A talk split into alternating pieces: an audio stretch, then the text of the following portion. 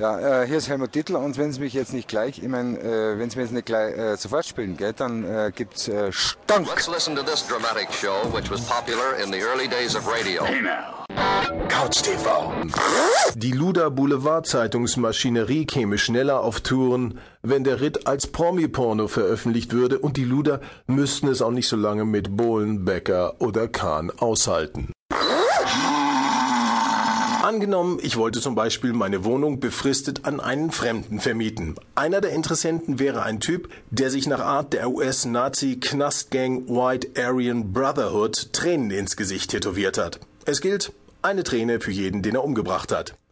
Ich bin mir nicht sicher, ob ich hier hundertprozentig vorurteilsfrei wäre und ihm mit vollem Vertrauen und gutem Gewissen meine Wohnung anvertrauen würde. Mein Begleiter reagiert immer extrem auf Prominente, jedenfalls dann, wenn man sie ihm zeigt und ihm erklärt, wer sie sind.